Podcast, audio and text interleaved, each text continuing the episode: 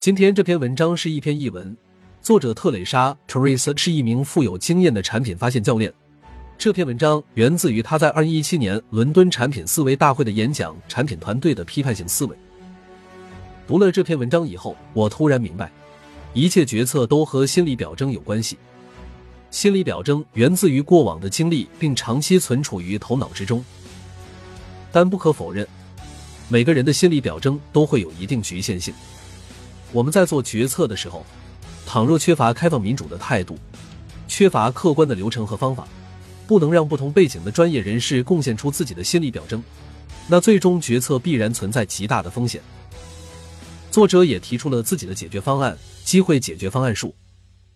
他通过可视化方式共享团队成员的心理表征，达到合理决策的目的。一，从一个故事开始。早在二零零八年，我在一家初创公司担任产品经理，我们主要的产品是为大学生校友会服务的在线社区。和许多产品团队一样，我们也面临诸多的挑战。每当我们推出一个新的在线社区的时候，校友们都会争先恐后的去看看他们的新网站。但随着时间的推移，访问量却变成了涓涓细流。通过用户研究，我们知道校友们喜欢给其他社区成员发送邮件来征求建议，例如如何找到下一份工作、住在新城市的哪个地方合适。这些也正是我们希望用户做的。我们的产品允许用户向整个校友社区发送邮件，但问题在于没有人愿意收到垃圾邮件。例如。住在达拉斯的校友收到电子邮件，有在芝加哥出售的物品，在波士顿出租的房屋，以及在旧金山的实习机会。如果我们想提升校友的参与度，我们就必须减少社区中不必要的垃圾邮件。你是否和我一样，已经开始思考如何解决这个问题了？当我求助于我的团队，开始头脑风暴的时候，我们的工程师赛斯提出，让我们集成谷歌地图。做一个能展示全球校友居住位置的地图，我很震惊，居然有如此的突发奇想。我实在想不出其中的道理，很好奇的问：谷歌地图会如何为我们解决垃圾邮件的问题？但赛斯回答：哦，不会的，但这会提升参与度，因为这很酷。我开始向其他小伙伴寻求帮助，可悲的是，他们同意赛斯的观点，地图会很酷。当时。我无法用言语来表达我的沮丧，但直觉上我知道做一个酷的东西是不够的。知道人们住在哪里并不是一个很大的需求。添加谷歌地图感觉就像是个噱头。其实，这个故事并不是关于我和赛斯到底谁对谁错，而是一个更复杂的故事：一名产品经理应怎样让团队做正确决策，而不是怎样让团队做得更快。二、突变性的问题。如今。作为一名产品发现教练，我看到了这一幕在一个又一个团队中一次次的上演。我们不知道一个既定的目标，如提升参与度，如何有效的转变为相关的、具有可行性的解决方案。于是我试着解构、拆解这个问题。一，我们很容易爱上自己的想法。我们很容易产生一个想法，当我们听到一个需求时，就会立刻自动的在想解决办法。或许这样闭合的脑回路感觉很好，但当我们爱上我们的想法时，我们不愿意审视它，我们也不会停下来反思，我们不会问这个想法到底真的好吗？这就是赛斯的问题。他了解了谷歌地图的 PI 并很兴奋，他迫不及待的想试试看。他和我们团队的其他成员分享了他的想法，他们很快也爱上了这个想法。二，我们没有考虑足够多的想法。当我们爱上我们的想法时，我们就不会考虑足够多想法。我的团队非常喜欢谷歌地图的想法，他们迫不及待的开始深挖，迫不及待的想要做些能提升参与度的事。谷歌地图的想法可能是个好主意，但是头脑风暴的研究表明，当我们产生更多的想法时，我们就会产生更好的想法。更重要的是，当我们考虑更多想法时，我们会做出比较和对比的决策，而不是非是即否的决策。我们很难非是即否的回答一个决策是好还是不好，因为好不是绝对的，而是相对的。我们应该问一个比较和对比的问题：这些想法中哪一个看起来最好？这更容易回答。试想一下，短跑冠军博尔特独自在一条赛道上跑步，他跑得快吗？这很难说。再想象一下，他和其他选手在一条跑道上跑，他跑得快吗？很明显，一个比较和对比的决策会更容易评估。此时，你或许觉得自己已的想法够多了，稍后会讲怎么办。先让我们回到我的团队的问题上，我们爱上了我们的第一个想法。这也导致我们没有把想法考虑的够多。除此之外，我们团队还犯了以下的错误：三，我们没有向目标机会看齐。赛斯的谷歌地图想法让我抓狂的原因，不是因为我觉得这个想法不好，而是因为我觉得这无关紧要。它没有解决我想解决的问题。这说明我们也没有围绕着一个目标机会或我们试图解决的问题进行思考。在我的团队在进入创意阶段前，我没有花时间确保他们在问题上保持一致，以至于赛斯在思考如何提升参与度时候，却没有考虑到我所关注的如何减少垃圾邮件的问题。四，我们没有考虑足够多的机会点。头脑风暴会议中，我认为减少垃圾邮件是一个正确的机会，而赛斯想的却是帮助人们与附近的校友建立联系。我们俩都只考虑了各自的一个机会点，就像我们通过考虑更多的想法避免非是即否的问题一样，机会点也是如此。我们不要问这个机会值得追求吗？我们要问这些机会中哪一个看起来最好。这也就是说，如果没有更多机会点可供选择，我们就会冒险去解决一些不重要问题。我们应该做的是退后一步看问题。所有可能提升校友参与度的机会还有哪些？三、用机会解决方案术可视化你的思维。安德斯·艾利克森写了《刻意练习：如何从新手到大师》一书，这本书总结了他用毕生的工作探寻新手和专家之间的区别。他认为专家比新手有更复杂的心理表征。他对心理表征的定义如下。心理表征是长期保存在记忆中的预设的信息模式，如事实、图像、规则、关系等，可以用于在某些特殊情况下快速而有效地做出反应。他认为，心理表征的重要价值在于它能帮助我们处理信息，帮助我们理解和解释信息，并将其保存在记忆中，对其进行组织和分析，并帮助我们据此做出决策。这不是我们所需要的答案吗？是什么是我们能够理解、解释、组织和分析我们收集的所有信息，以便我们可以据此做出更好的产品决策？在上面的故事中，我们每个人都带着不同的信息来参加头脑风暴会议，每个人都依赖自己的心理表征来快速做出决策。我是带着对用户的深入了解来参加头脑风暴会议的，因为我刚刚完成了一轮用户调研。而赛斯带着对新技术的深入了解参加了头脑风暴会议，因为他刚刚读过谷歌地图 API。唯一的问题是，产品团队需要联合团队成员的知识，通过共享心理表征做出快速决策。因此，我提出了机会解决方案树这个视觉化思考工具，通过可视化的树状图，把预期目标的拆分成不同的机会点，再把机会点拆分成多个解决方案。再通过实验验证解决方案的可行性。四、如何绘制机会解决方案术？一、从定义明确的预期结果开始。产品团队需要弄清楚，他们想要达到的目标是什么。我们需要自问一下，什么可以提升参与度？在我们开始寻找解决方案之前，我们应该先画出机会空间。我们很容易将机会理解成客户的需求或痛点。但我们也需要考虑那些让人愉悦的机会和可成功复制的机会。二，机会应源自于生成性研究。为了探索如何达到预期的结果，我们应该从规划机会空间开始。为了确保我们始终以用户为中心，我喜欢将机会点的定义限制为客户可能会说的话。这些机会点应该来自生成性研究、客户访谈和客户观察。现在，我的团队刚刚结束了一系列的校友访谈，我们获得以下的机会列表。这个列表列出我们在校友访谈收集到的内容。接下来怎么做呢？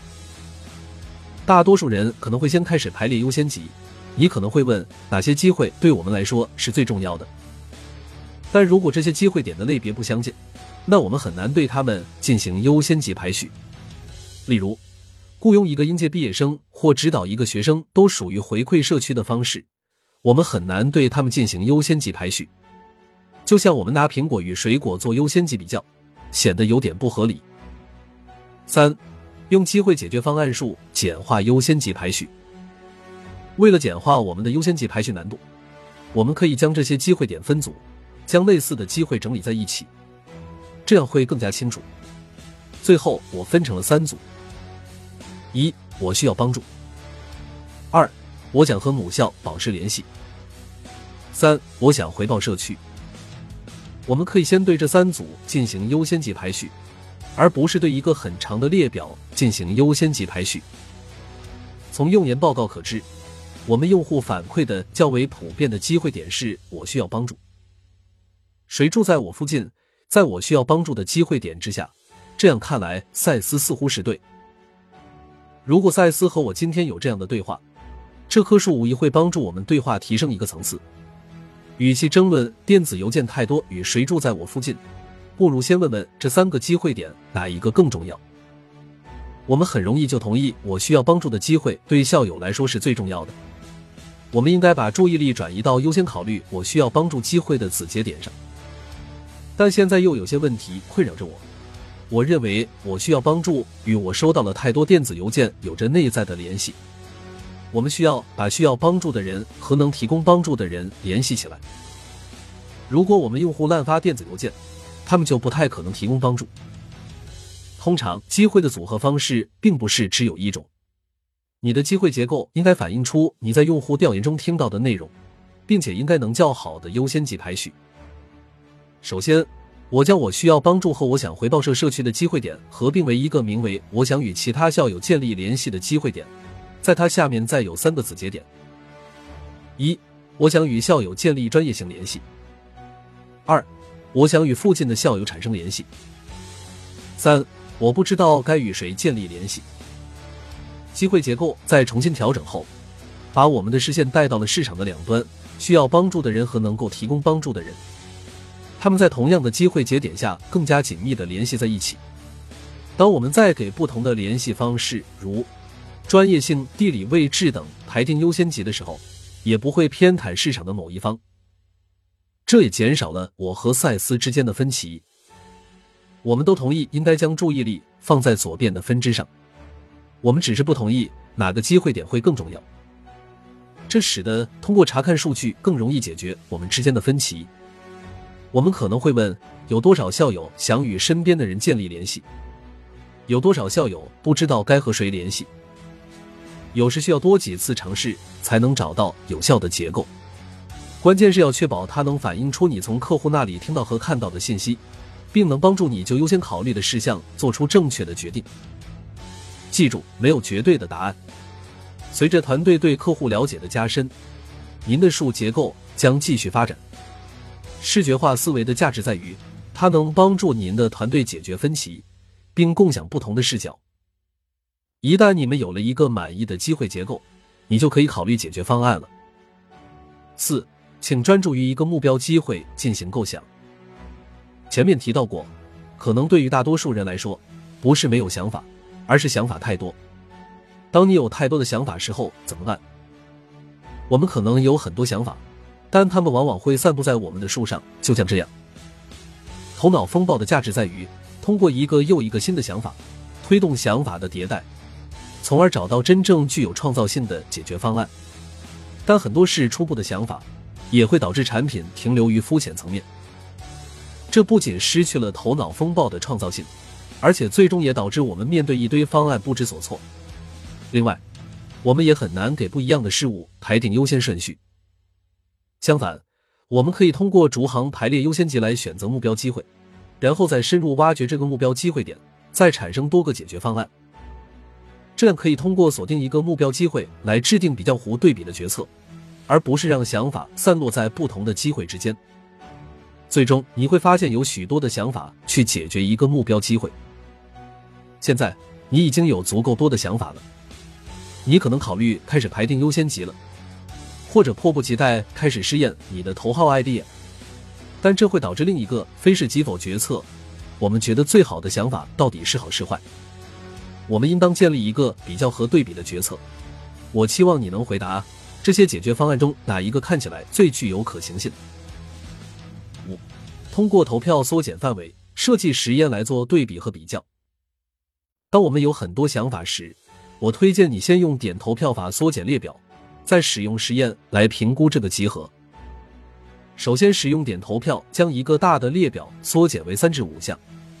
研究表明，团体比个人更善于评估想法，而点投票是一种快速的投票方式。然后用实验来确定剩下的三至五个想法中哪一个看起来最有希望。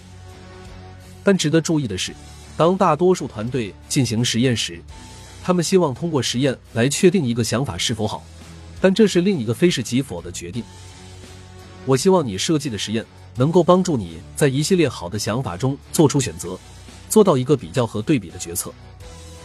做到这一点最简单的方法是，确定每个想法成立所需的关键假设，然后设计实验以测试每个假设。如下图。如我们选取推荐收件人标准这个想法，通过地理位置自动匹配收件人和发件人，或根据朋友的朋友来发送消息，我们可以列出这些关键问题和实验设计。关键问题：请求帮助的人会信任我们的收件人推荐吗？实验设计：我们可以制作一个用户界面的原型，看看人们的反应。关键问题：我们是否能够预测谁应该能够收到消息？实验设计：我们的机器学习团队可以做一个可行性实验。关键问题：朋友的朋友更有可能提供帮助吗？实验设计：查看数据库。看看朋友的朋友是否更有可能回复之前的消息。你可能会问，我怎么知道我的实验结果是否好？例如，百分之十五的转化率够高吗？这就像是我们在问博尔特跑得快吗？当他独自在跑道上跑步时，很难说。但是，如果你尝试了多种想法，你可以问：根据我收集的数据，哪种解决方案看起来最好？这很容易回答。就像博尔特和别的运动员一起赛跑时，才能显得更快。请用做实验的方式，在一组解决方案中选择，而不是评估单个解决方案。五、总结：数十个产品团队受益于机会解决方案数。如果你像我一样，你想让你的整个团队参与决定构建什么，但你总是被谷歌地图所困扰，或者你的团队陷入了意见辩论的泥潭。那么，我建议你开始构建一个机会解决方案树，花点时间直观的描绘出你的思维，将有助于你的团队抓住常见的批判性思维错误，如创建非是即否决策而不是比较和对比决策。另外，这棵树还充当了一个发现路线图，帮助你的团队对机会空间以及实现预期成果的潜在路径的达成一致共同理解。和传统的路线图一样。它将帮助你向你的领导和公司其他人传达你所了解的东西。译者注：作者绘制了一张图，描述了如何通过机会解决方案树做到持续发现的能力。产品团队按季度制定目标，通过每周进行客户访谈来发现机会点，然后针对一个机会点构思大量的解决方案，并制作原型和实验来评估解决方案的可行性。过程中不断的迭代优化。请开始你的机会解决方案树，记住以下几个要点：从明确的预期结果开始，然后规划出机会空间。请记住，机会点应该来自生成性研究、客户访谈和客户观察。调整你的机会结构，不同的结构将带来不同的可能性。通过逐行排列优先级来选择目标机会，通过锁定目标机会来限定创意的产生范围。最后。运行实验来评估您的解决方案集。